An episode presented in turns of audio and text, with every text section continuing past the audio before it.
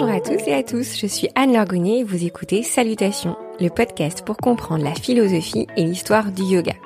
Chaque mois, retrouvez des interviews de spécialistes et de professeurs qui décryptent pour nous les dessous du yoga. Si vous venez de découvrir Salutations, bienvenue Sachez que vous pouvez aussi me suivre sur Instagram. J'y partage toutes mes découvertes et contenus favoris. Salutations, c'est aussi une newsletter dans laquelle je partage des contenus exclusifs et des épisodes en avant-première. Pour s'abonner, c'est simple, cliquez sur le lien dans les commentaires du podcast ou dans la bio Instagram. Si vous aimez Salutations, partagez vos coups de cœur sur Instagram ou laissez-moi un commentaire sur votre plateforme d'écoute. Je suis toujours ravie de vous lire et c'est ce qu'il y a de plus efficace pour faire grandir cette chouette communauté. Aujourd'hui, j'ai l'immense plaisir d'introduire un cycle de deux épisodes avec Colette Poggi. Colette est sanskritiste et spécialiste du shivaïsme et du cachemire. J'ai eu la chance de pouvoir l'interviewer sur ces deux sujets passionnants, le tantrisme et la Bhagavad Gita. On aurait pu passer des heures à discuter de ces sujets tant ils sont riches et inspirants. J'ai choisi, comme à mon habitude, de les aborder avec mes questionnements. J'espère qu'ils feront écho aux vôtres et que ces interviews vous apporteront des réponses. Et même si parfois les sujets vous paraissent ardus, vous serez sans aucun doute happé par la joie et la douceur qui émanent de Colette. En tout cas moi, j'ai été totalement conquise. Place à ma conversation sur la Bhagavad Gita avec Colette. Bonjour Colette Poggi. Bonjour. Alors merci beaucoup déjà de me recevoir chez vous. Je suis ravie. Euh, en fait, on s'est déjà rencontrés. Mhm. Les auditeurs et les auditrices ne le savent pas parce que l'épisode n'est pas encore paru.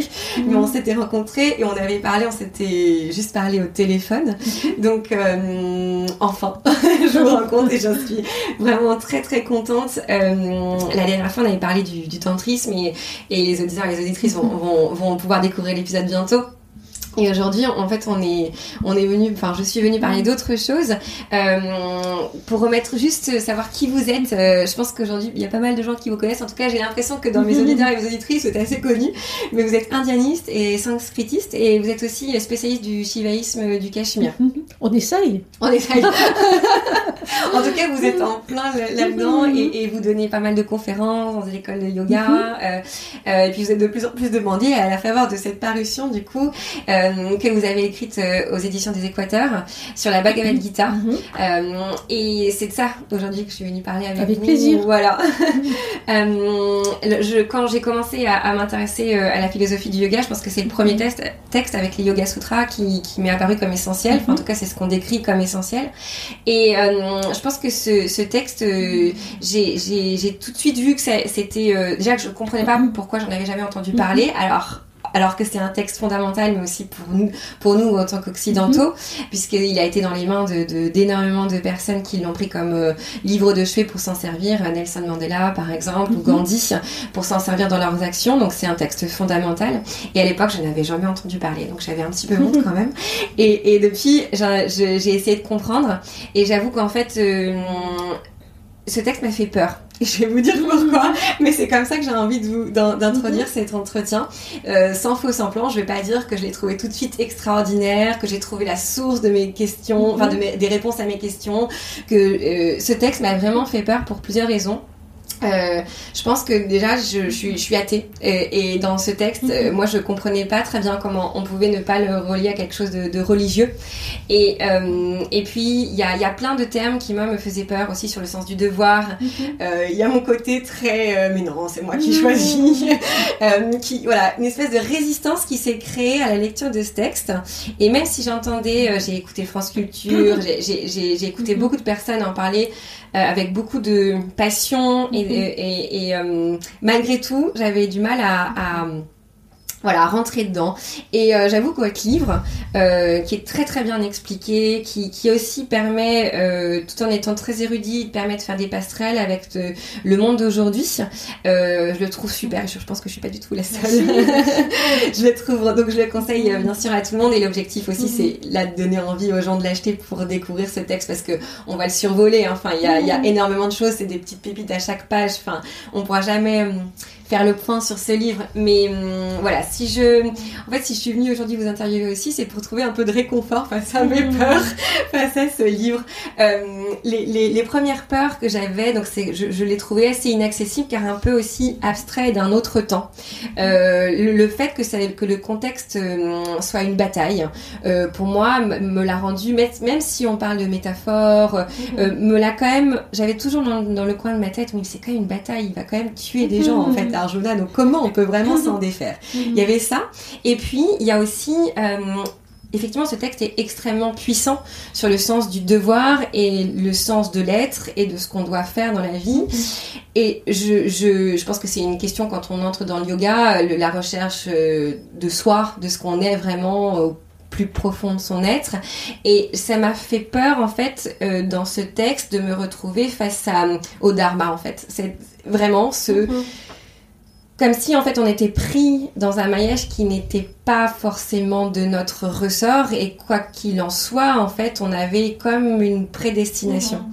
et ça mon esprit euh, critique cartésien a tout de suite euh, fait un rejet de, de, ça et notamment aussi parce que je me suis dit mais si on interprète mal si en fait on a un mhm. sens du devoir qui est pas euh, un devoir altruiste ou qu'on pense altruiste. Hein. Euh, je me suis dit mais ce livre euh, peut déboucher sur quelque chose en fait de, de, très violent et, et donc j'en suis restée là. Et donc aujourd'hui je cherche un peu de réconfort. Alors je vous rassure j'ai lu plein de belles choses dans votre livre et, et en fait je pense qu'on partage aussi il y a cette, ce biais qu'on a enfin je sais pas si c'est un biais mais je partage bien sûr vos, vos analyses et, et je vois très bien ce qu'on peut en faire mais voilà j'arrive en fait en me demandant est-ce qu'on peut avoir un peu de réconfort par rapport à tous ces questionnements euh, très très compliqués en fait. Donc euh, voilà, j'ai posé le, j'ai posé le contexte. il y a beaucoup de choses, beaucoup de choses, mais c'est vraiment très stimulant justement de de rentrer dans ce texte avec des questionnements. Mm. Et c'est tout à fait d'ailleurs l'atmosphère philosophique de l'Inde, mm.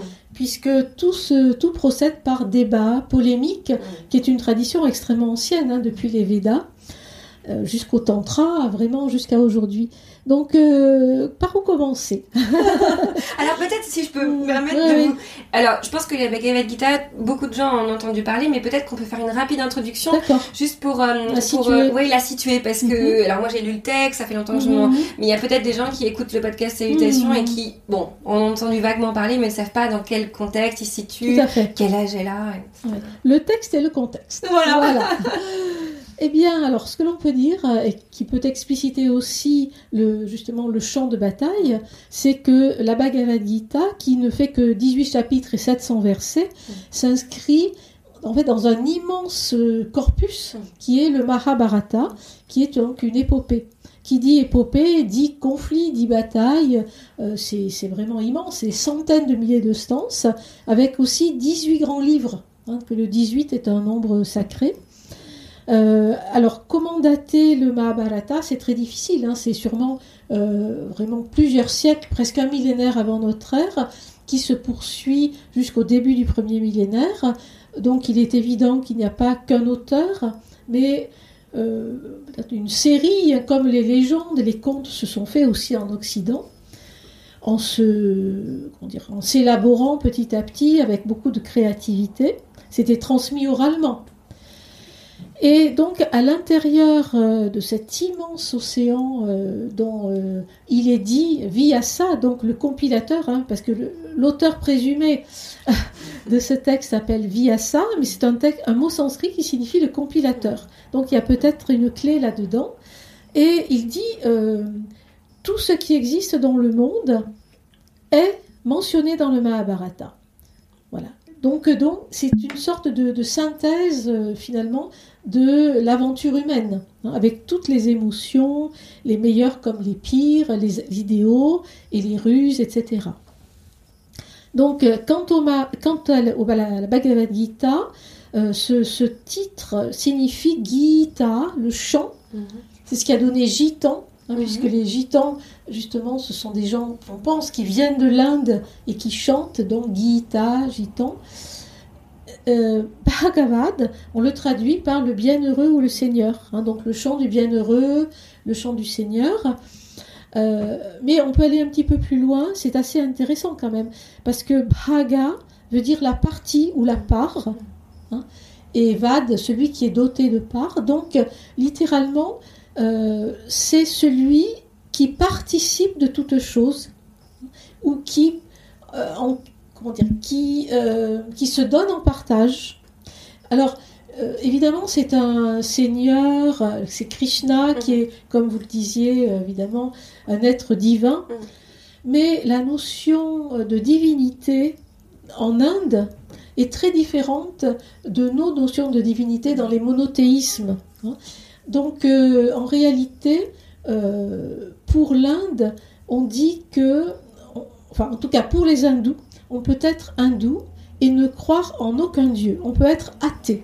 hein. Mhm. Et alors, qu'est-ce que signifie être hindou Oui. Ça signifie euh, adhérer à la révélation cosmique qui est donnée par le Veda. Hein, C'est-à-dire, c'est comme si euh, une intelligence cosmique, une conscience originelle, universelle, euh, pour se faire connaître, pour donner une idée du sens de l'harmonie cosmique, etc., c'était euh, exprimé évidemment à travers des mots, hein, puisque et à travers cette langue qui est de fait sacrée, qui est le sanskrit. Mhm. Donc ça c'est Veda, on va dire 2000, deuxième millénaire avant notre ère. Certains vont dire euh, 2500 avant, d'autres vont dire 1500 avant. On n'en sait rien. Voilà. Donc ça c'est vraiment l'idée importante que euh, l'hindouisme n'est pas une religion comme nous l'entendons. Mhm. Euh, c'est plutôt, on l'appelle Sanatana Dharma, d'ailleurs en sanskrit. hein. Personne va dire en Inde, euh, ma religion c'est l'hindouisme. C'est un terme forgé Mhm. par les Occidentaux Mhm. au XIXe siècle et XXe. Donc Sanatana Dharma, euh, Dharma c'est euh, justement l'ordre cosmique, la loi euh, du bon ordre des choses qui est donnée dans la Gita hein, comme enseignement. Et Sanatana veut dire éternel Mhm. tout simplement. Voilà. Donc euh, la notion de religieux, de Dieu, etc. est très différente. On pourrait penser qu'il y a, alors je vais rentrer un peu dans les mots techniques, le Oui. Brahman, Oui. B-R-A-H-M-A-N, que l'on traduit très souvent par absolu. Oui. Traduction qui me semble moyennement euh, juste. Alors, on est, comment dire, il faut être très humble quand on traduit et savoir qu'on fait avec ce qu'on a, hein, donc avec les mots de notre langue, mais dont euh, la grille conceptuelle ne colle pas forcément avec la grille euh, en Inde hein, des hindous, des bouddhistes et des jains. Alors, on le traduit par l'absolu, la puissance cosmique, mais lorsqu'on s'intéresse aux racines verbales, ce qui me semble vraiment la base quand on essaie de comprendre, hein, Ouais. c'est brih, B-R voyelle H, donc on voit bien B-R-A-H dans Brahman, hein, Mhm. et brah veut dire croître, grandir, euh, grandir infiniment.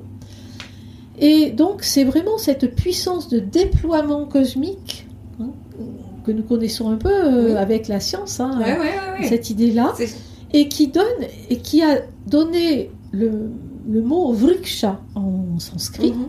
à travers quelques petites transformations phonétiques, qui est l'arbre. D'accord. Et donc, euh, personnellement, euh, je trouve que il faut avoir recours à des termes imagés pour comprendre un peu comme des idéogrammes hein, Mhm. chinois.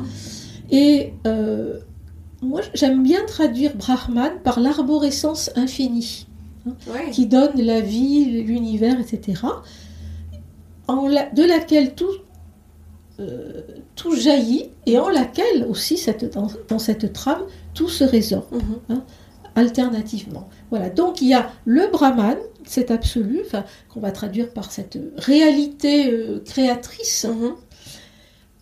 qui s'exprime évidemment à travers diverses figures, Mhm. diverses énergies, peut-on Oui. dire, Ouais. dont euh, Shiva, Vishnu, etc. Donc, on peut, certains ont dit que l'hindouisme était un polythéisme. C'est faux. C'est pas non plus un monothéisme. Ouais. C'est autre chose de nos catégories. C'est l'idée qu'il y a une réalité Mhm. et des vérités. Mhm.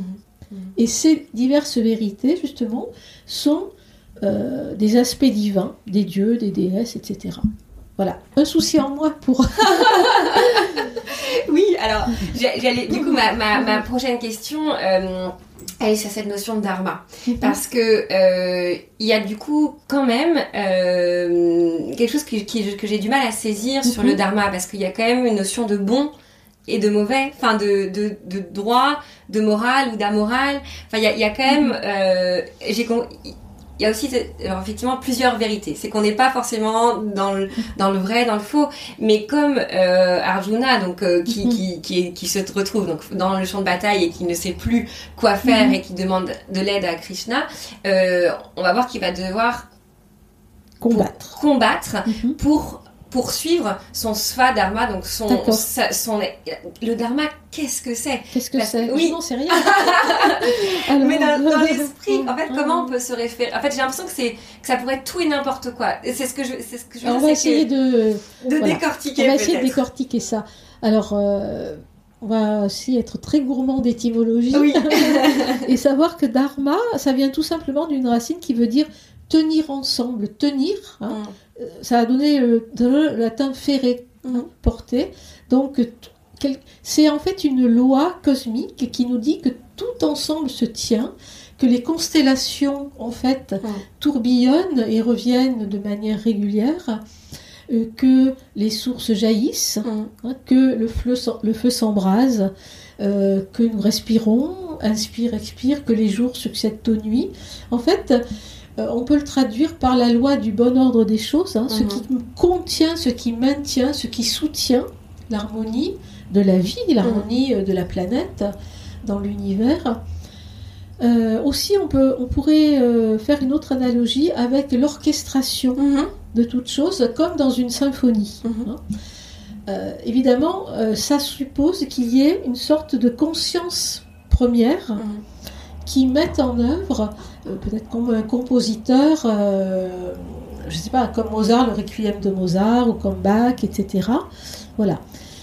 Euh, à partir de là, quand euh, par exemple dans une euh, construction, une architecture, on place des, axes, des poutres, hein, elles viennent parfois en sens contraire pour soutenir hein, euh, le toit, etc. Voilà. Donc le dharma, euh, cette loi cosmique du bon ordre des choses, euh, en fait régit tous les niveaux de la réalité, toutes les dimensions de la réalité. On pourrait dire de l'atome, hein, aujourd'hui, mhm. dans- c'est une notion qui Mhm, existait en mhm. Inde, hein, comme en Grèce Mhm. ancienne, antique, euh, jusqu'au cosmos. Mhm.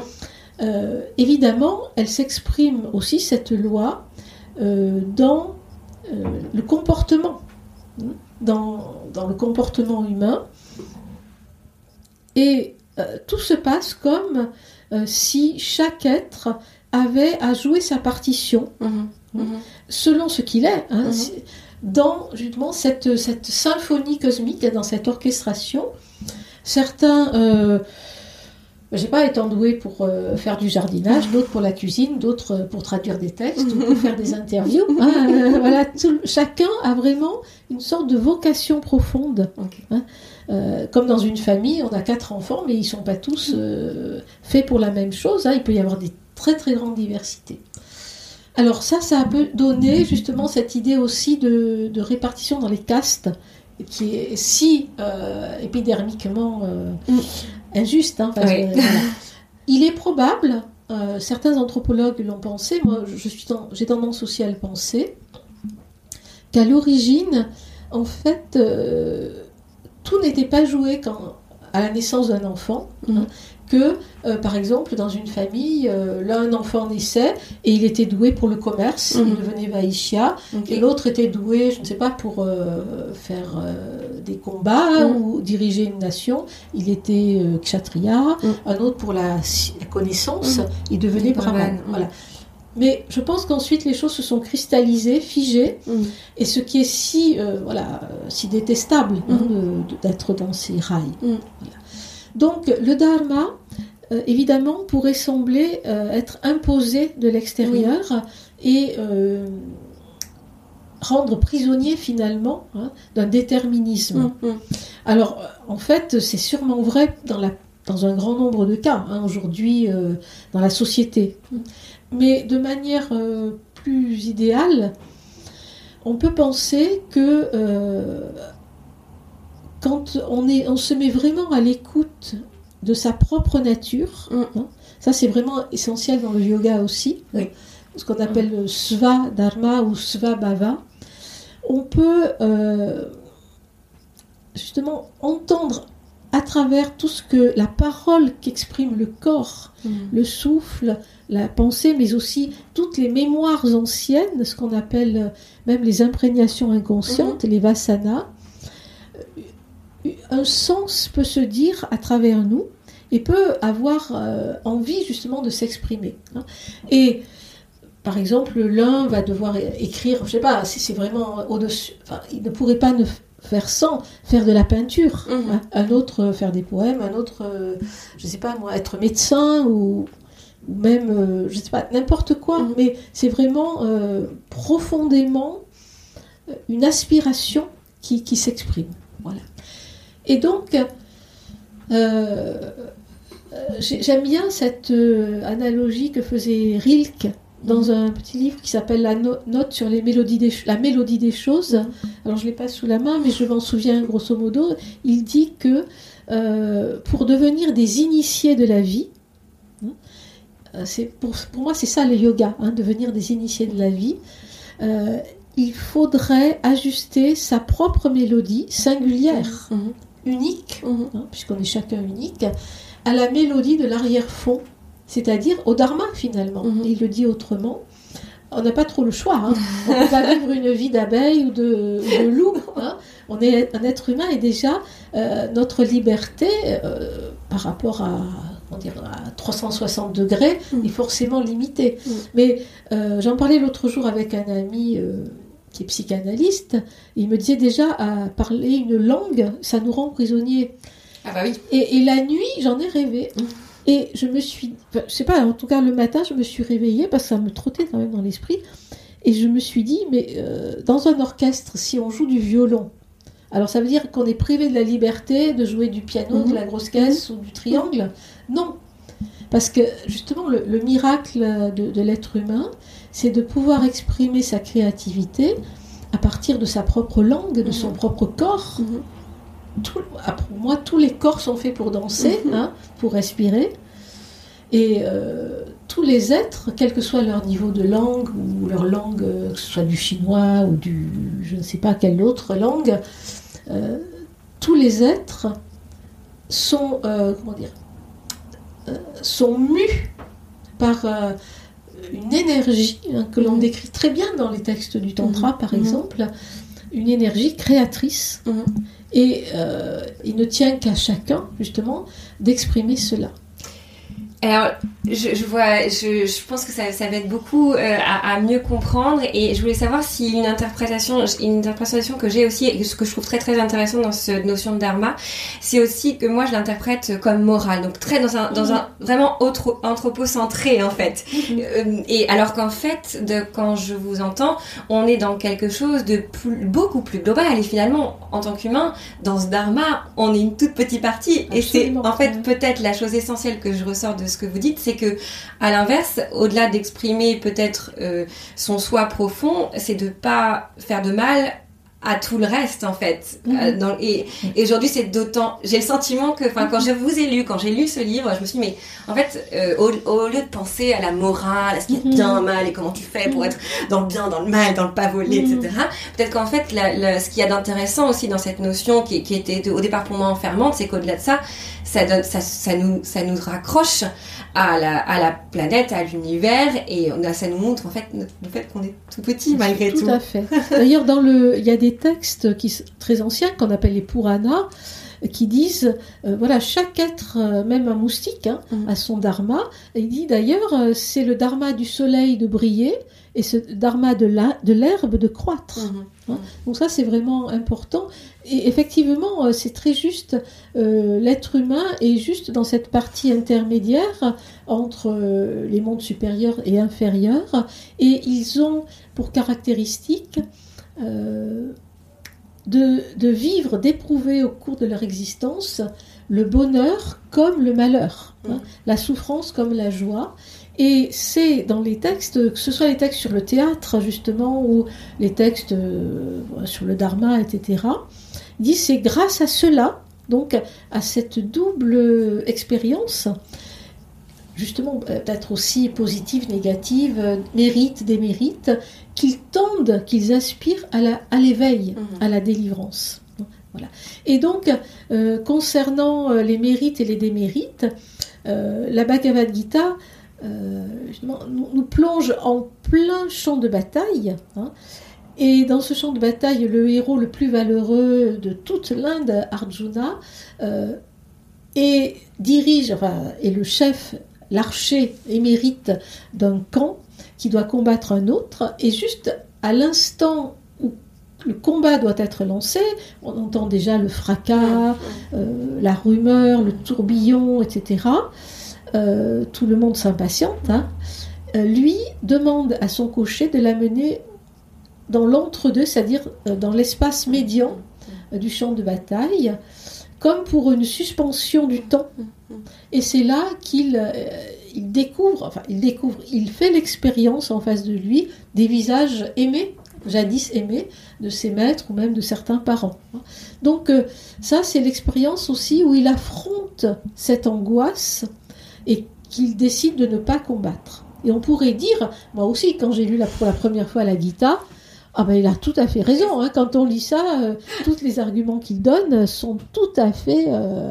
On est en empathie totale. Mais bon, ahimsa, hein, la non-violence, c'est alors au cœur de ce désarroi qu'il accueille la parole qu'il aspire justement à la parole de Krishna qui va lui révéler ce qu'il a à faire. Mhm. Mais ici, il faut bien réaliser que ce n'est pas pour son propre bien, hein. c'est pas pour son ego, c'est pas pour sa famille, c'est, ce n'est pas pour euh, un profit immédiat et personnel, mais bien au contraire, c'est de manière tout à fait désintéressée qu'il aura à se lancer dans la bataille. Parce que ce qui est en jeu, ce n'est pas la souveraineté de son clan, mais c'est comme dans un jeu de domino, hein, quand on, les, on en enlève un, clac, tout, tout s'effondre, c'est l'ordre cosmique. Ça nous dit deux choses, c'est ce que vous disiez à l'instant, c'est que tout est interdépendant. Mhm. Ça, la, la pensée de l'Inde le connaît bien depuis fort longtemps, hein, euh, hindouisme, bouddhisme, jainisme, c'est que euh, nous sommes vraiment une communauté de conscience-énergie, des flots au sein d'un même océan, des flots de conscience-énergie, et euh, rien de ce que je pense, que ce que je dis, de ce que je fais, puisque ce sont là trois actes, hein, la pensée, la parole et l'action physique, euh, ne sont, euh, dire, isolés, hein, ne sont encapsulés par rapport au reste du monde. Donc, euh, ce que je mange, ce que je pense, ce que je dis, tout cela a une incidence comme une pierre qu'on lance dans l'eau hein, qui, fait des ondes. Alors, revenons à notre cher Arjuna, désemparé, et qui entend de la part d'un être divin qui se révèle. Divin, euh, Deva veut dire lumineux en sanskrit, hein, c'est dies, Mhm. c'est la même racine, euh, rayonner de la lumière. Voilà, c'est en réalité, on pourrait l'entendre euh, comme une dimension de notre propre conscience, bien que notre conscience soit individuelle, Mhm. elle a un noyau universel. Voilà, c'est comme si nous étions euh, des, paraboles ou des radars. Nous sommes humains, euh, certainement individus, mais nous captons l'énergie du soleil, euh, nous respirons des poussières d'étoiles, nous sommes en totale osmose avec l'univers. hein. Et là, dans ce moment de crise absolue, parce que Arjuna a accepté ce pas de côté, une autre parole lui vient de l'intérieur, avec la métaphore du char, etc. Et cette parole lui dit de combattre, d'agir, d'agir, mais euh, de manière absolument euh, désintéressée, en renonçant aux fruits des actes. Alors, parfois, justement, on dit, mais pourquoi combattre et tuer, etc. Et alors, je réponds euh, très bêtement, c'est toujours la même chose, mais si l'on est dans la rue et qu'on voit un enfant se faire agresser, ou une femme ou un être fragile, on est un peu comme dans la situation d'Arjuna. Mm. est-ce qu'on doit baisser les bras, euh, détourner le regard, ou faut-il s'impliquer, Mm, mm, s'engager Alors, on va pas aller jusqu'à tuer, effectivement, mais neutraliser. Oui. hein. Donc ça, c'est moral. On pourrait dire c'est moral, mais ce n'est tout être humain, euh, je pense à peu près euh, normalement constitué, éprouvera cela. Et je voudrais ajouter une dernière chose pour ce dharma. C'est ce sva-dharma, son propre dharma, c'est que il y a un critère qui, euh, qui n'est pas un dogme, hein, c'est pas les dix commandements, qui, du point de vue euh, de, de la pensée de l'Inde, euh, nous fait flairer, j'allais dire, hein, ressentir cela, c'est ce qu'on appelle dharma tushti. Ouais. Tushti, T-U-S-T-I, le U se prononce où, Dharma Tushti, et tush veut dire se réjouir. Et Dharma Tushti, c'est le sentiment euh, d'accomplir euh, ce pourquoi on est fait. Mm. À ce moment-là, hein, je ne parle pas en général d'un métier, même pas. C'est ponctuellement.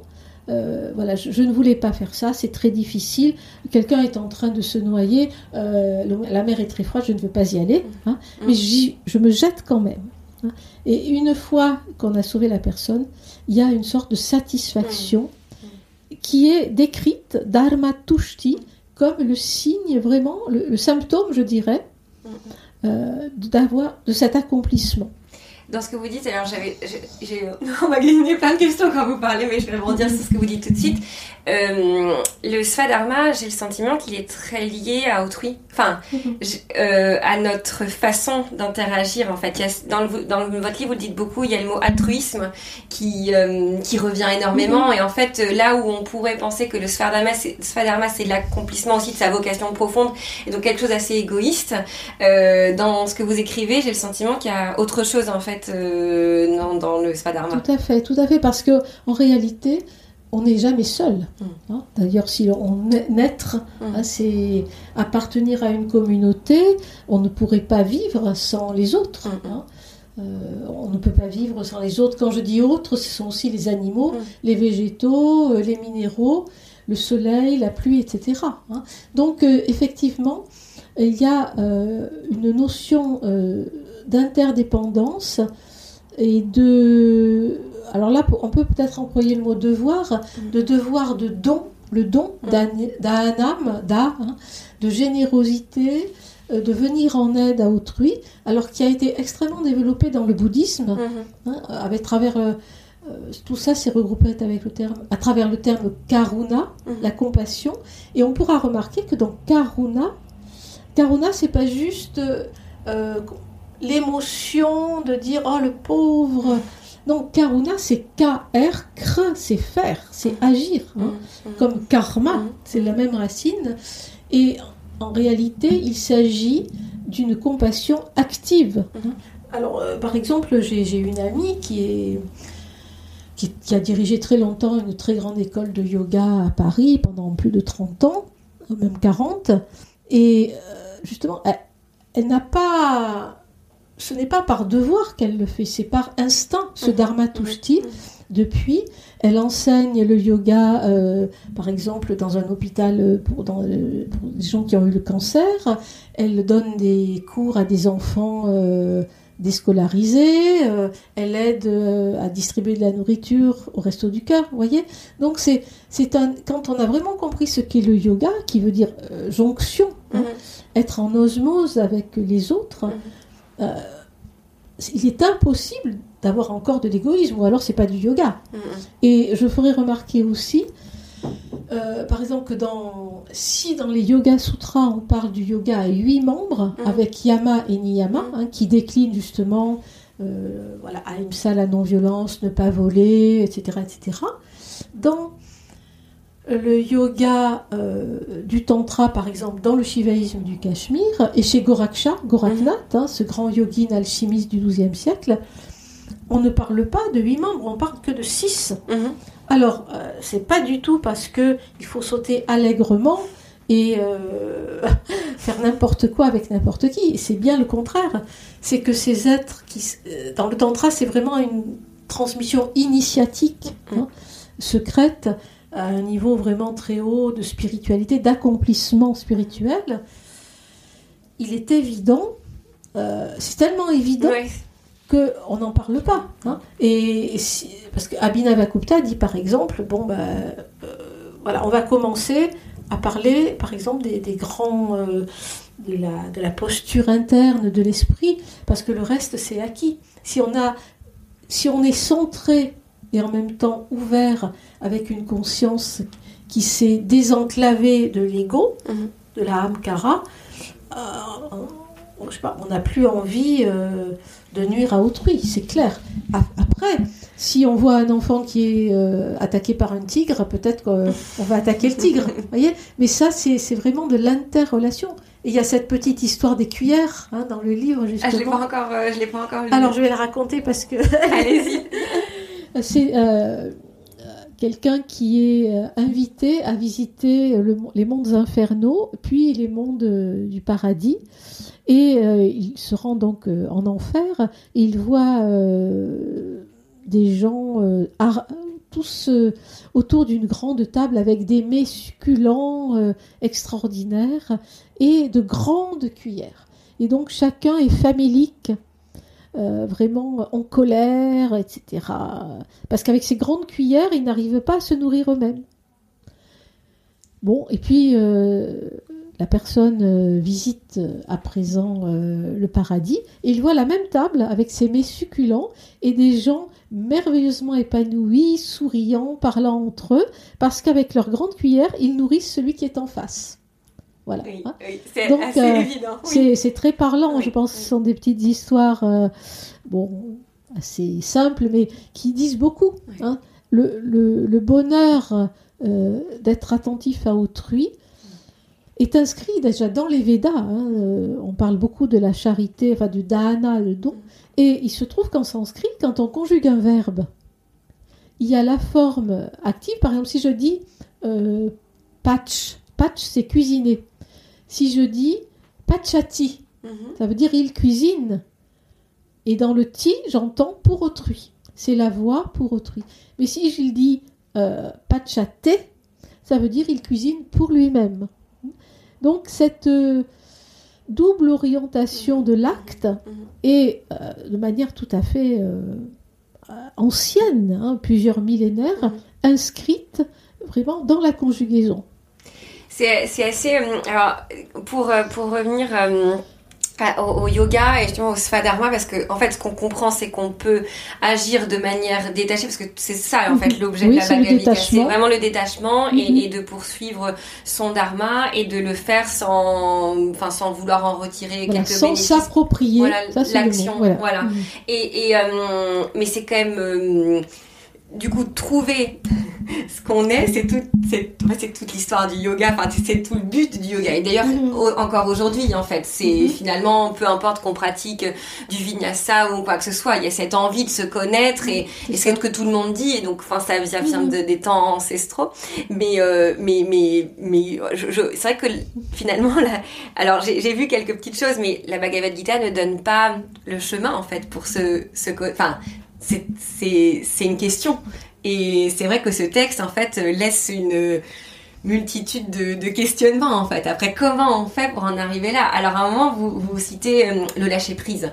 Et Mhm. vous avez, vous, vous, ex- vous expliquez un petit peu de quoi il s'agit et comment trouver le lâcher-prise. Mais c'est vrai que c'est le, le but d'une vie, en fait. Alors euh, oui, en fait, le but d'une vie ou d'un instant.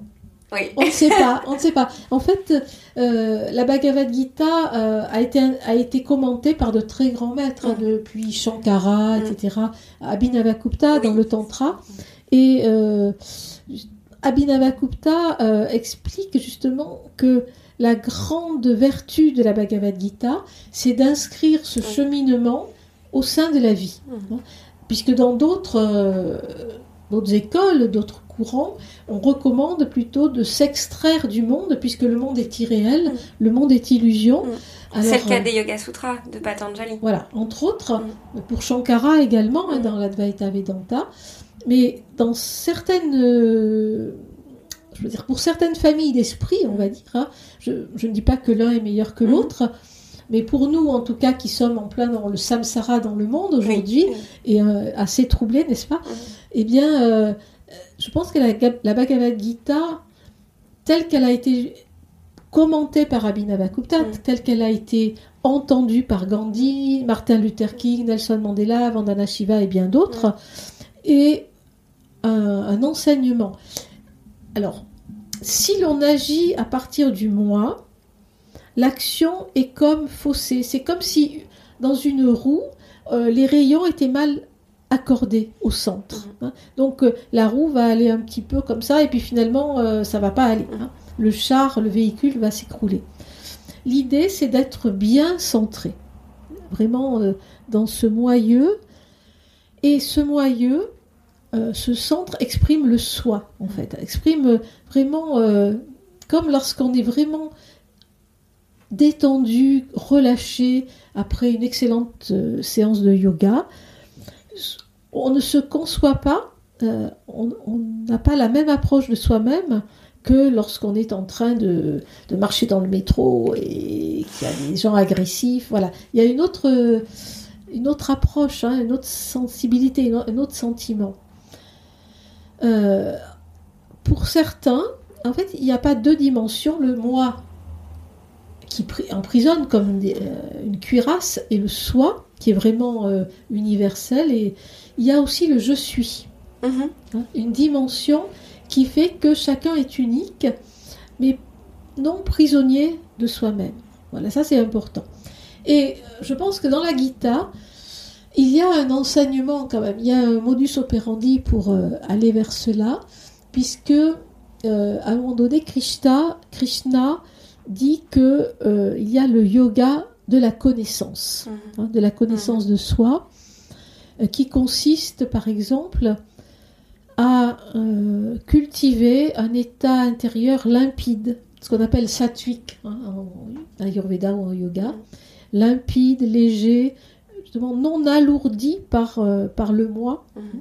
et un élément vraiment fondamental et universel, je dirais, dans la culture indienne philosophique, c'est euh, ce dont il parle également, c'est le discernement. Mhm. Le discernement, Vijnana, c'est-à-dire que ah, qu'est-ce que le discernement C'est vraiment la discrimination euh, très subtile, hein, par exemple, dans nos états de conscience. Hein, il y a euh, plusieurs, tout un nuancier hein, d'états des états vraiment de, fermeture, de crispation, où l'on, du coup, euh, crispation, euh, ankylose et rejet d'autrui. Hein. Et puis il y a des états, par exemple, comme je passe à autre chose, très radicalement différent, l'émerveillement. Hein. L'émerveillement, quand on est émerveillé, on ne peut pas avoir de, de pensée négative pour autrui. Voilà.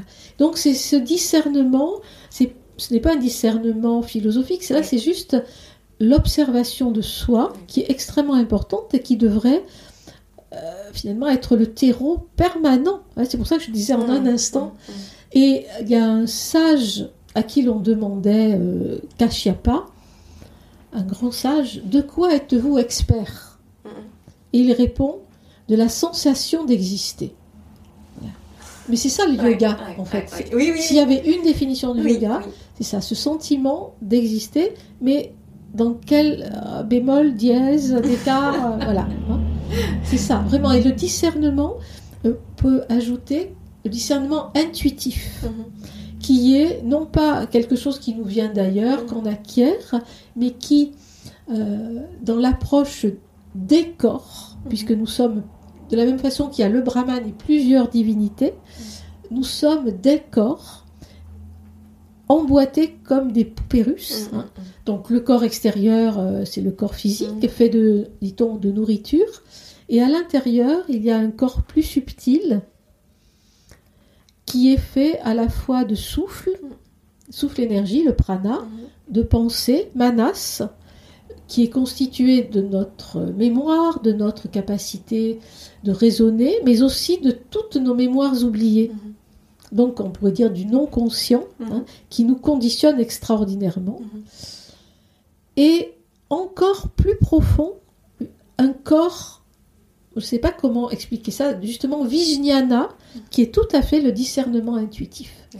C'est-à-dire que nous avons une dimension profonde en nous, profonde mais rayonnante, elle n'est pas enfermée, qui sait, notre corps sait, nous, la vie en nous sait, Mhm. hein, et simplement, euh, elle jaillit, cette intuition euh, dans la philosophie indienne nous dit qu'elle elle- elle jaillit sans cesse, mais qu'elle ne traverse pas toujours la dimension du manas, qui est bien, euh, comment dire, bien, bien, qui est une frontière souvent presque hermétique. Mhm. hein. Et dans des moments où l'on lâche complètement, parfois, on sait qu'il y a des, des intuitions qui jaillissent. Voilà. Et il y a un corps plus profond qu'on appelle le corps de félicité, l'enveloppe de félicité. Et c'est pas anodin de savoir que l'intuition est proche de la félicité. hein. On approche là du noyau. Mais il faudrait se garder d'imaginer ça comme des enveloppes, euh, des couches d'oignons. hein. Ce sont plutôt des lumières successives qui irradient et qui vont jusqu'à euh, affleurer dans certains corps physiques. Euh, On, se- on est à côté de quelqu'un et on sent une présence Oui, euh, apaisée, rayonnante, lucide. hein. La lucidité, c'est voilà, c'est un des moyens que euh, Krishna conseille à Arjuna. Et est-ce que, hum, alors du coup, ça, ça fait, enfin, je pense que, alors peut-être que ça fait des, des- ça faisait déjà sens avant, mais c'est vrai que bon, non, avec euh, ce qui nous est arrivé depuis euh, depuis un an, euh, le, le- je pense que ça a perturbé beaucoup de beaucoup de gens. C'est pas c'est pas du tout anodin. Enfin, et euh, est-ce qu'on peut euh, aller à la recherche de ce, de ce soi euh, à 30 ans, à 40 ans? Est-ce qu'il y a un moment où c'est perdu en fait? On a tellement accumulé de couches euh, de la société. Et est-ce, est-ce que comme parce il est, il- Arjuna, il est pas il est pas tout jeune, donc est-ce que ça voudrait dire aussi que bah à n'importe quel âge en fait on, on peut faire ce, ce chemin Enfin je pense que tout le monde a envie de le faire hein, quand on commence le yoga. On se dit mais est-ce que vraiment on peut le faire? Est-ce que ça Et Être vivant, Oui. être vivant, ça, même jusqu'à au moment de la mort. hein. Ouais. Parfois, dans des textes comme le Tantra Loka, on parle de l'initiation de celui qui est en train de mourir. Ouais.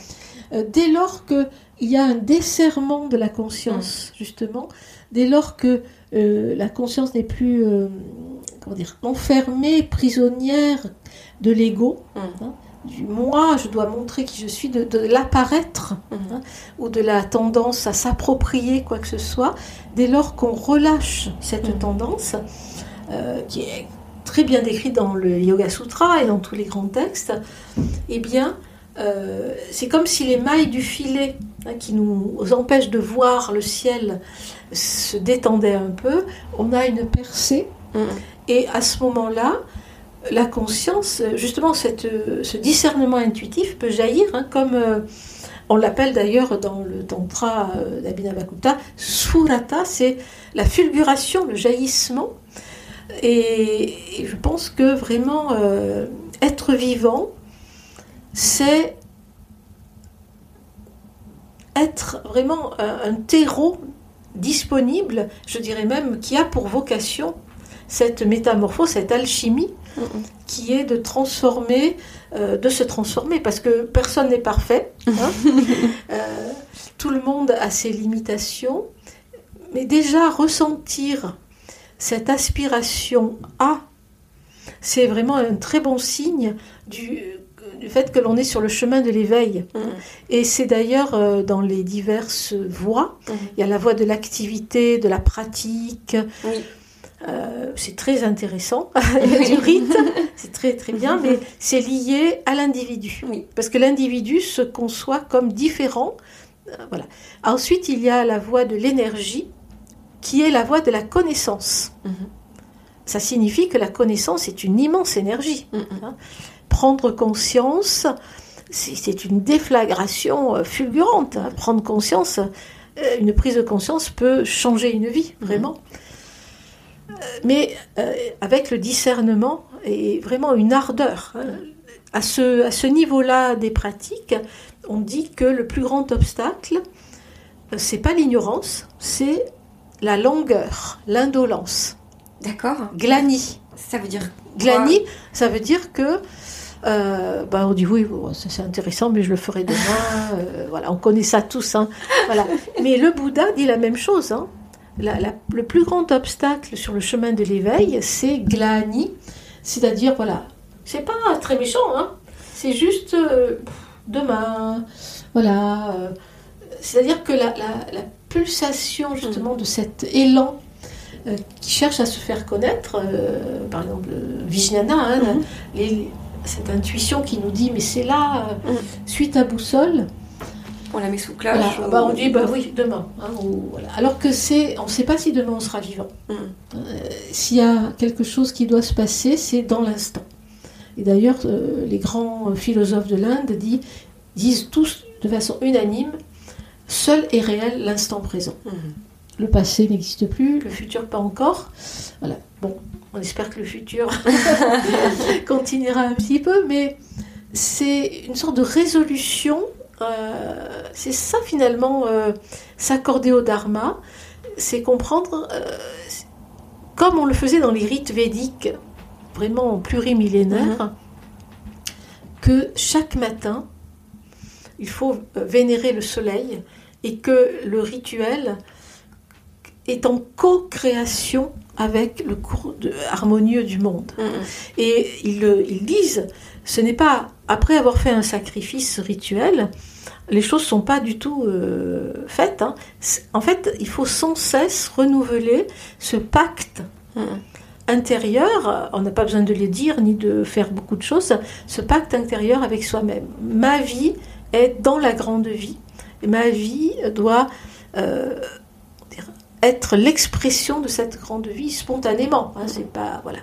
Donc ça, c'est une pour, c'est pour prendre conscience de ça, c'est déjà être sur le chemin de la conscience. Et donc c'est une énergie énorme, Mhm. hein, puissance. Et je, je voulais juste ajouter que Oui. Shakti, Oui. c'est l'énergie Oui. en sanskrit, mais ça a un autre, euh, une autre signification, c'est le sens. Le sens d'une phrase, le sens d'un mot, le sens d'un texte, le sens euh, d'une expérience, c'est Shakti. Hein? Ça veut dire que si on s'ouvre à, de tout son être, hein, dans ses Mhm. multiples couches, euh, corps, souffle, pensée, etc., eh bien, le sens est sans, est sans cesse en train de nous transformer. Euh, c'est une métamorphose permanente de soi. Voilà. Et il y a encore une autre voie au-dessus, ou d'autres plus radicale, plus, c'est justement euh, l'élan du cœur. C'est-à-dire aspirer de tout son être à comprendre, à, euh, à ne faire qu'un avec l'univers, par exemple. C'est ça le yoga, Ouais. finalement. Et cet élan est instantané, euh, spontané, et demande finalement pas tant d'efforts que ça. Mais c'est de l'ordre de la mystique. Alors c'est aussi de la mystique, c'est vrai. Mais la mystique, alors en, en français, euh, la mystique c'est n'importe quoi, tout est Oui. n'importe quoi. Mais en fait, euh, ça veut dire que c'est ce que disent les scientifiques aujourd'hui, c'est que on essaie de comprendre l'univers, Mm. hein, mais ce qu'il y a avant, on Mm. ne le pourra jamais. C'est un mystère. Mm. Pour moi, la mystique, c'est simplement euh, accepter ou adhérer à cette idée qu'il y a un mystère et qu'on Mm. l'être humain Mm. avec son manasse Mm. ne pourra rationnel ne pourra jamais euh, tout connaître. Moi, je connais euh, plusieurs grands scientifiques en physique ou en neurosciences et ils disent que c'est le grand mystère de toute façon. Accepter qu'il y a un mystère, c'est ça le dharma finalement. Ouais, ouais, ouais, oui. alors, je vais, hum, je vais, j'ai- j'aimerais bien parler un petit peu de. Alors, on en a déjà parlé un peu, mais vous, dans votre livre, vous citez euh, les commentaires d'Abhina- d'Abhinavagupta et euh, notamment sa métaphore de, du champ de bataille qui est Mhm. plutôt intérieur. J'ai trouvé ça, en tout cas, moi. Par rapport à tout ce que je vous disais au départ, sur le fait que la bataille, ça me parlait pas vraiment, Mhm. que j'ai trouvé que c'était une très belle interprétation, et je pense que, comme vous disiez, il y a quelque chose autour du, du shivaïsme du Cachemire qui Mhm. nous touche aujourd'hui plus particulièrement oui. parce qu'au- on en a besoin aussi. Euh, Est-ce qu'on pourrait revenir sur, euh, sur cette interprétation de et que je trouve à mon avis très intéressante et qui devrait parler à mon avis aux auditeurs aux Oui, alors ça d'ailleurs, ça m'incite, euh, si je suis pas trop dans Glani, hein, à finir la traduction parce que c'est un texte que je suis en train de traduire, euh, que j'ai traduit aussi euh, par partie ici avec des élèves en sanskrit. euh, alors Abhinavakupta est un des, je pense, le plus grand philosophe, en tout cas dans l'univers du Tantra. Mmh. Shankara, mmh. c'est dans l'univers vraiment de l'Advaita Advaita Vedanta. Euh, il a écrit énormément de choses, des hymnes, des traités philosophiques qui abordent vraiment ce qu'est la conscience, ce qu'est la mémoire, qu'est-ce que l'intuition, euh, justement comment on se relie à autrui, etc. Bon, ça c'est vraiment euh, extraordinaire. Euh, que dit Abhinavakupta sur la Bhagavad Gita?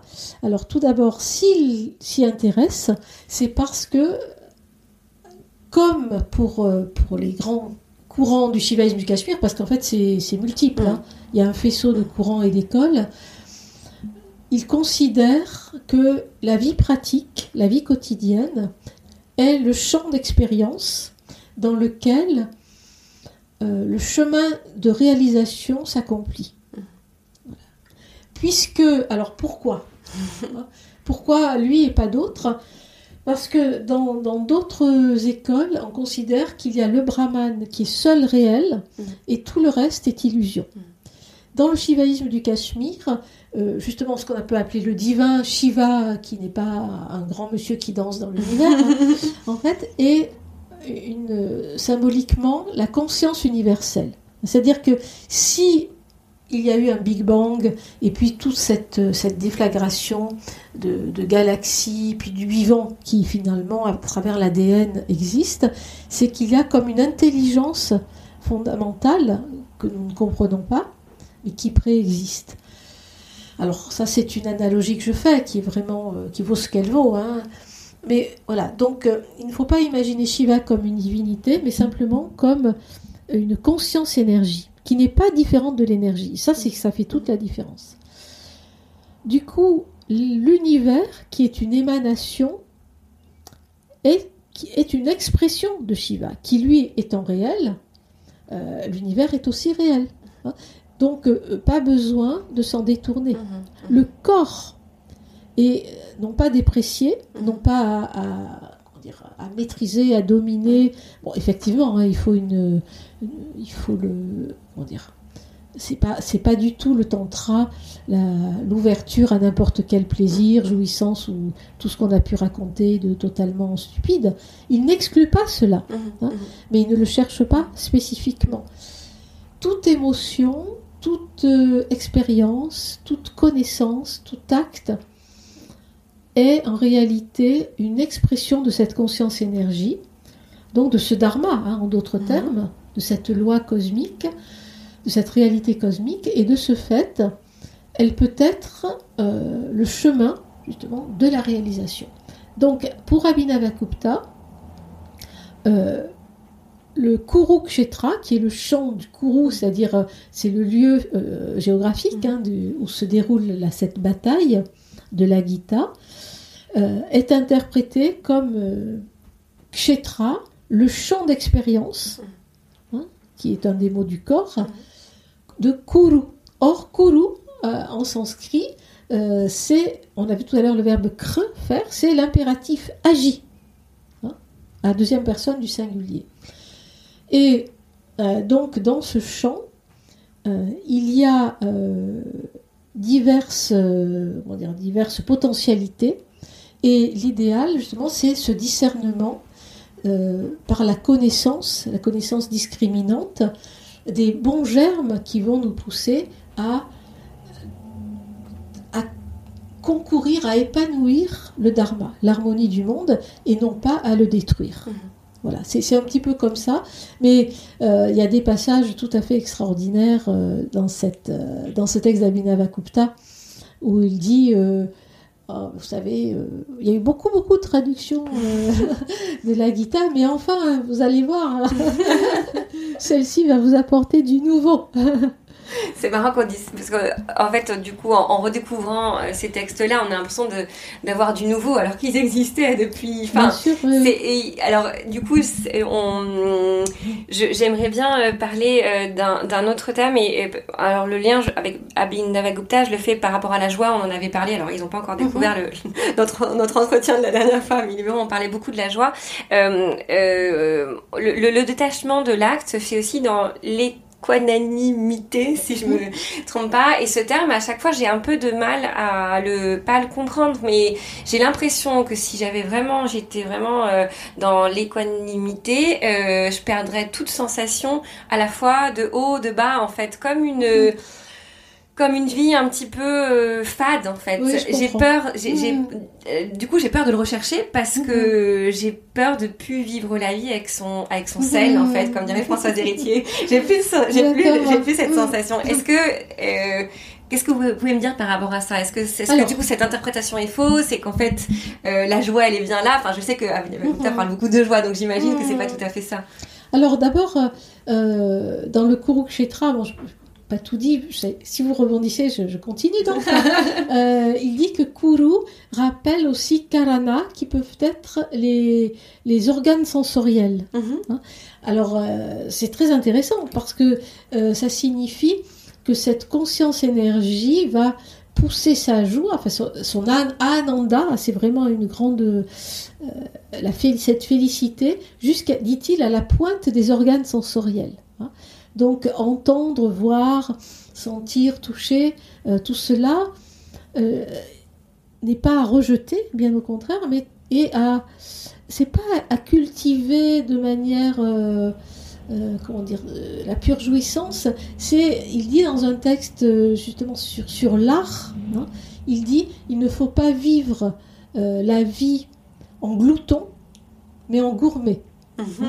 Voilà, en gourmet, c'est-à-dire je, je goûte, par exemple, je, je, regarde des fleurs, ou, ou, je marche dans la rue, ou je berce mon bébé, euh, mais je sais que je le fais. Hein. Et je, je, respire, j'expire, etc. Mais je suis conscient de le faire. Et le fait même d'en être conscient, même pour une douleur, dit-il, hein, parce qu'il parle aussi de la douleur, eh bien, euh, donne, euh, pas une euphorie, mais disons, le fait d'en être conscient suscite cette, cet espace et qui, euh, qui donne sa liberté à la conscience. Voilà.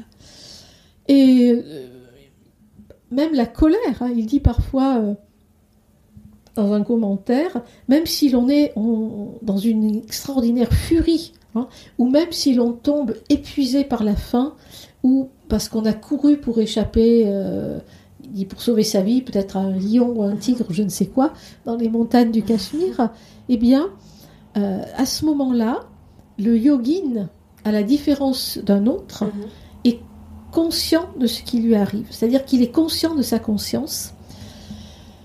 Et euh, dans cet instant, justement, il peut euh, accéder, il dit, alors à la vibration, au spanda. Donc cette vibration, accéder au spanda, c'est accéder aussi à la joie, mhm. à, la joie du spanda. C'est-à-dire qu'à la, le mot qui, je ne sais plus si on en avait parlé, qui dit la félicité, Ananda. un tout petit peu. Voilà, Ananda, est construit sur la racine Nand, qui veut dire se réjouir, mais qui elle-même vient de Nad, mhm. qui veut dire résonner et vibrer. Mhm. Donc, euh, la joie dont vous parlez, en fait, c'est le plus naturel, l'état de vie le plus naturel.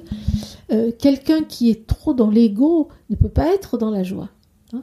La joie euh, relève d'une transparence au je suis, aham. Et euh, dans la joie, on peut ressentir la vibration justement cosmique, spanda. Donc, l'équanimité, ça veut dire équa anima, mhm. anima hein, l'âme. Alors peut-être il faudrait dire euh, d'une âme égale. L'égalité mhm. d'âme, c'est plus simple comme mhm. terme. L'égalité d'âme signifie qu'on n'est pas si euh, une grande épreuve nous arrive. Évidemment, on est tourmenté, on, est, on a du chagrin, mais on n'est pas ravagé au point de de s'annihiler. Hein. De la même façon, s'il nous arrive un immense bonheur, un succès extraordinaire ou je ne sais quoi, on sait aussi que cette immense euh, euh, joie est éphémère. Mhm. Hein. Disons que c'est la, la distance de l'entre-deux. Quoi qu'il arrive, euh, évidemment, tout est impermanent. Hein, Ça, cette notion existe vraiment euh, pas que dans le bouddhisme, à Nitya. Euh, il n'y a qu'une seule chose, euh, bon, peut-être immuable, en tout cas pour l'hindouisme, c'est le soi, qui est comme une étincelle de, de ce brahman. hein. Mhm. Donc, euh, l'équanimité ou l'égalité d'âme, euh, je crois, garde cet arc-en-ciel de toutes les émotions. En tout cas, pour l'Inde, on en dénombre neuf hein, Mhm. dans l'art. Euh, le chagrin, la joie, la jalousie, l'horreur, euh, l'horrible, euh, etc., etc. Mais euh, ce qu'apporte aussi Abhinavagupta, c'est de dire qu'il y en a une qui est fondamentale, qui jamais ne change et que même les plus, les plus grands sages, les plus grands êtres qui sont détachés éprouvent, c'est la saveur de l'apaisement. Mhm. Voilà. Donc, en fait, c'est tout vivre un peu euh, en, en jouant avec des enfants, en, en comprenant les personnes âgées, en dialoguant, en étant conscient de toutes ces, ces afflictions hein, qui, qui tourmentent le, le monde aujourd'hui, la planète, tout en gardant une sorte d'axe être centré et d'espoir. L'espoir, c'est très important, hein, la foi et la confiance, parce que c'est comme si en nous-mêmes, le fait nous-mêmes d'être centrés, d'avoir un centre de gravité, hein, euh, en- accordé justement à cette euh, vie cosmique, nous permettait aussi d'aider les autres. Mhm. hein, parce que euh, un jour, j'étais chez un médecin, euh, un ami naturopathe, qui recevait un coup de téléphone d'une femme qui parlait de son enfant, mais moi j'étais presque au bord des larmes. Et lui, euh, il non, je n'avais rien à voir avec ça. Et lui continuait de, de lui dire ce qu'il fallait faire. Et à la fin, je lui dis, mais il faut être vraiment très très fort. Il m'a dit, mais si je pleure avec elle, je ne vais pas l'aider. Voilà. Donc c'est, il a gardé son axe, son svadharma, Mhm. hein, c'était d'agir en thérapeute. Mhm. Et c'est ça, je crois, l'équanimité. C'est c'est de garder cette, cette gamme d'émotions, d'impressions, etc., mais sans être totalement dans le désarroi ou totalement euh, dans l'ébriété de la joie. Sans avoir la sensation d'être arrivé ou d'avoir ou Mhm. qu'un grand malheur nous fait nous stopper dans notre vie. En fait, Oui. c'est le fait de rester toujours en action, justement, Alors par rapport à la Bhagavad oui. Gita, c'est de. Oui, ou peut-être que, comme Arjuna, euh, moi je trouve ça c'est très important, il faut se donner le droit de, de sombrer. Mm. Hein. Parce que s'il ne s'était pas accordé ce droit, il n'aurait jamais eu cet enseignement. hein. Il faut s'accorder la possibilité de s'effondrer, de dire euh, je n'en peux plus, de, de rester seul. Enfin, je pense que oui, si, on en a besoin, notre corps sait Mhm. hein, je pense. Notre corps, notre pensée. Mais euh, souvent, on peut penser aussi que de- du fond de ce désespoir qu'on a accepté peut surgir euh, une parole, un espoir, une foi. hein. Et je crois que, comme je ne sais plus si je le dis dans ce livre, mais le, le mot pour la confiance en sanskrit, c'est shraddha. En fait, c'est s'établir dans le cœur. Mhm. Voilà, ce cœur conscience. hein. C'est toujours cette idée de centre, d'être centré, comme si on était un funambule, hein, justement, sur un fil ou dans la marche, on est, où on est en perpétuel déséquilibre finalement, mais on est conscient voilà, de, de soi. Euh, c'est pas une conscience qui enferme. Alors, j'ai envie de finir là-dessus parce que j'avais j'avais une dernière question, mais euh, c'était, je, je sais pas si ça va être très très joyeux. Enfin, c'était plus par rapport à. euh, alors, je vais quand même la poser parce qu'elle est là. Euh, Kali Yuga. Vous parlez euh, beaucoup de de Kali Yuga et, et c'est vrai qu'aujourd'hui j'en entends beaucoup parler de, de, de ça et, et parfois ça me fait un petit peu peur parce que j'ai l'impression que les interprétations du Kali de, de, de ce temps en fait qu'on interprète Kali Yuga dans l'immédiateté c'est-à-dire dans il y a 10 ans 20 ans on est là Mhm. maintenant et Mhm. que c'est le chaos et qu'en fait on, on va basculer en un instant. Est-ce que j'aurais tendance à dire que peut-être que les gens qui pensent ça sont peut-être dans l'erreur et que le Kali Yuga est bien, bien plus vaste que ça et qu'en fait il faut pas encore une fois se rapporter à notre ego et se sentir trop puissant, Mhm. enfin trop puissant dans le sens où on vivrait quelque chose certes d'extraordinaire, mais où c'est maintenant qu'il faudrait sauver Mhm. les choses en fait, parce que j'ai le sentiment que les personnes qui se basent sur cette, cette- ce terme et cette, ce concept de Kali Yuga ont tendance aussi à, à vouloir se créer en héros et en parfois en mésinterprétant pas mal de choses Mhm. et en justifiant des actes euh, d'urgence qui, qui me semblent Mhm. dangereux. Euh, Ils se prennent pour Arjuna alors. voilà, peut-être. Alors on va faire notre Krishna. Euh, en fait, euh, dans les textes de l'Inde, par exemple dans les Puranas, les Mm. textes anciens, euh, le Kali Yuga, euh, qui signifie yuga, c'est la période, hein, comme yoga, c'est la même racine, la période du conflit. Kali, de la querelle, est définie comme euh, une période qui s'étend à peu près sur 3200 ans, peu près. hein. Mm. Et en fait, elle fait suite à trois autres âges Mm. qui ont précédé, un petit peu comme dans la Grèce antique. Alors je vais le dire en, en français. hein. L'âge d'or, disons, où tout est parfait, en équilibre, parfait. Le, un autre âge où les choses vont très très très bien, Mhm. mais où ça commence à se dégrader, mais on ne le voit pas. Mhm. hein. Et encore un âge où euh, quand même il y a euh, un petit quelque chose qui va mal jusqu'au Kali Yuga. Il faut dire que si le Kali Yuga dure une unité, le premier âge parfait dure quatre unités, Mhm. le deuxième trois unités, euh, le, le deuxième trois unités, le troisième deux unités, le Kali Yuga une unité. C'est comme s'il y avait une accélération. Et ce cycle, en fait, dure euh, sur des, des milliers et des milliers d'années et se répète mille fois jusqu'à ce qu'il y ait la grande dissolution cosmique, qui durera 4 milliards 320 millions d'années. Et après cette nuit cosmique qui dure tout autant, Mm. il y aura de nouveau, euh, comme une vague renaît, euh, une grande manifestation, etc.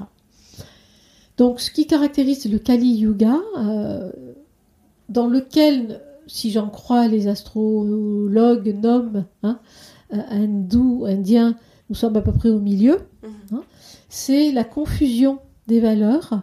On ne sait plus du tout où on en est et, et cette confusion ne fait qu'empirer, effectivement. Euh, et le germe, euh, la cause vraiment opérante de ce Kali Yuga, de cette querelle qui n'a cessé justement de germer et de s'amplifier, c'est le sens du moi, donc l'individualisme. Et effectivement, euh, ce qui, dans notre âge, euh, va pouvoir euh, servir d'antidote à cet individualisme, eh bien, c'est le don. Hein, on en a parlé, la générosité, le sens de l'autre, le goût de l'autre, hein, Mhm. comme on dit. Et voilà. Alors que dans d'autres âges, c'était la cèse ou la maîtrise de soi. Là, c'est vraiment l'ouverture aux autres. hein. C'est ce que vraiment on fait Gandhi, Nelson Mandela, justement. Euh, et puis, euh, l'urgence fait que, euh, sûrement, enfin moi je, je suis pleine d'espoir, euh, tout en étant assez lucide sur ce, ce drame que vit la planète aussi, et euh, tous les migrants, en fait c'est vraiment... euh, il y a une catastrophe humanitaire et écologique terrible actuellement, mais il ne faut pas perdre espoir, puisque même si les choses allaient mal, à minuit de notre Kali Yuga actuel, il y aurait de nouveau une aube d'un âge euh, plus heureux, hein, où euh, une petite partie de l'humanité se serait réfugiée dans des forêts ou dans des lieux, pour, pour, euh, renaître, non, mais pour, euh, faire repartir euh, une culture, une civilisation.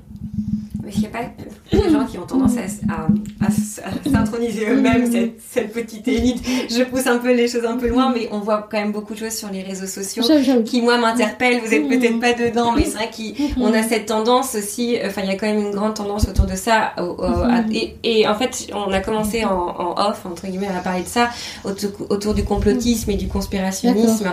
Il y a cette, euh, ce besoin d'être sentir élu, et en fait, euh, parfois, euh, quand on baigne dans, dans cet univers du yoga, etc., il y a une tendance à vouloir croire que en fait on, on, est ces personnes. Donc si on pouvait donner aussi un peu de, de, de distance à ce qui, est ce qui est dit et plutôt voilà de, de, de clés pour comprendre qu'en fait on n'est pas. Enfin là c'est plutôt l'ego qui s'exprime dans la dans cette volonté d'être absolument l'élu. Euh, voilà, je, je, me pose juste la question en fait de comment on fait pour pour quand on quand les gens en fait se, se sentent dans cet état d'esprit euh, à quoi on peut faire référence dans les textes pour euh, bah, pour mhm. leur donner un petit peu de distance en fait euh. bon d'abord je découvre je ne savais pas du tout qu'il y avait ce genre de phénomène mais tout est possible hein, dans le Kali Yoga justement qui est l'air de la confusion je pense qu'il faut être toujours très modeste et très humble. Mm. Hein. Il faut d'abord savoir que personne n'est parfait, que chacun de nous n'a qu'une parcelle de ce que pourrait appeler la vérité, hein, justement, et que ce n'est qu'en euh, entendant les autres, euh, en se mettant un peu en miroir aussi, et en accueillant ces autres euh, manières de penser que l'on peut se ramener à quelque chose de plus juste, certainement. après, c'est vraiment le, le, motif. C'est ça, il faut être clair avec soi. Hein quel est le motif de notre action? Quel est le motif de notre action euh, par la parole, par la pensée aussi, hein, pas que par euh, physiquement. Alors, qu'est-ce que nous recherchons? Être au clair avec soi-même, ça demande déjà une grande humilité. Mm. Hein. Et il me semble que euh, cet orgueil, c'est une tendance humaine profondément, trop humaine, comme dirait quelqu'un, hein. parce que c'est le manas qui est extrêmement lié à l'ego, qui nous incite euh, à devenir abhimana. C'est un mot sanskrit, A-B-H-I, abhi qui veut dire intensément, et abhimana en sanskrit justement veut dire la présomption, hein. avoir une prétention à être, à faire, etc. Et donc il faut enlever cet habit et sans jeu de mots, voilà, se dévêtir Hein, de, de, tous ces, ces, costumes qu'on veut assumer. Euh, pourquoi mm, mm, hein, mm, Pour paraître. Alors, est-ce que on pourrait dire que le sanskrit nous apprend quelque chose en nous disant qu'il n'y a pas de verbe avoir en sanskrit hein, Il n'y a que le verbe être. Et que de toute façon, euh, tôt ou tard, c'est ce qu'apprennent justement ces grandes épopées, tous ces grands textes, euh, et souvent avec humour Abhinavagupta, qui finit souvent en disant mais je ne suis qu'un moustique euh, dans, ses conclusions, c'est que tout au, tôt ou tard, si on, on accepte ce, costume de, héros, de prétention à être, à sauver, eh bien tôt ou tard on s'attend à une chute. Hein. et euh, comme euh, je pense que même les, plus grands renonçants en Inde ont parfois cet orgueil du renoncement. Hein. Et je pense qu'il faut renoncer même au renoncement. Et voilà, c'est cette notion de sahaja, S-A-H-A, ja, de spontané, d'inné. Euh, c'est pas spontané dans le sens de faire tout ce qui me passe par la tête, c'est plutôt l'idée de me relier où je suis profond. Euh, pas pour jouer un rôle, mais pour être vraiment ce que j'ai à être. Hein. Et c'est voilà, être. C'est difficile d'être finalement. Hein. Tout et simplement. le tout simplement, voilà. Et c'est quand on parle dans le yoga de asanam, la posture, mm. as, hein, c'était être en train de. Mm. C'est s'asseoir aussi, mais ça vient du verbe être, as. Donc c'est être en train d'être, tout simplement, finalement. On pourrait revenir à ça.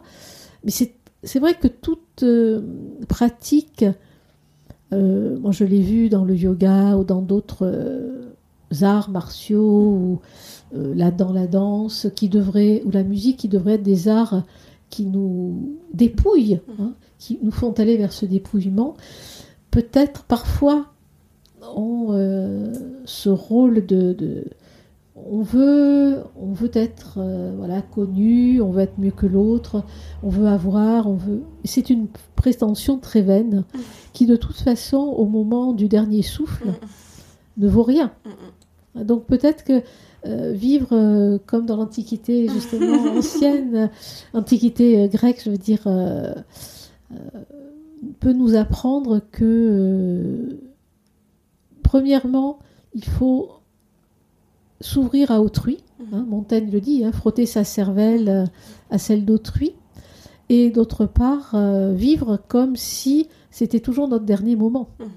Parce que là, bon, on fait ce qu'on a à faire, hein. on, a, on accomplit, on s'accomplit, comme dit Vimel Atakar, mais on ne s'encombre pas. Mmh. Finalement, c'est un fardeau hein, de s'encombrer de tout ça. Mmh. Ah bon, on arrive à la fin. Je crois que j'ai, alors, euh, on a, on a, on a, on a parlé de plein de choses et finalement, hum, la Bhagavad Gita était en toile de fond et euh, ce que j'invite tout le monde à faire pour se plonger vraiment dans le texte, c'est ce qu'on disait aussi avant de commencer cette interview, c'est qu'il faut, le mieux, c'est aussi de se plonger dans le texte. Et là, ce que je trouve génial dans votre livre, c'est que, parce que ça peut faire peur, je recommence par ça, mais de se plonger tout seul, euh, on est, on est, on est tenu par la main par vous dans ce livre et, et, c'est, et c'est vraiment chouette. Et je, voilà, donc merci pour ce livre et merci de nous avoir accordé ce temps. Et euh, à bientôt peut-être pour une autre discussion. Merci beaucoup Anne-Laure, c'était un plaisir parce que ça me permet aussi de voir euh, ce qui aurait pu être euh, approfondi et peut-être pour d'autres d'autres textes. je l'espère pour ah, d'autres textes. merci beaucoup. C'était une joie. merci beaucoup.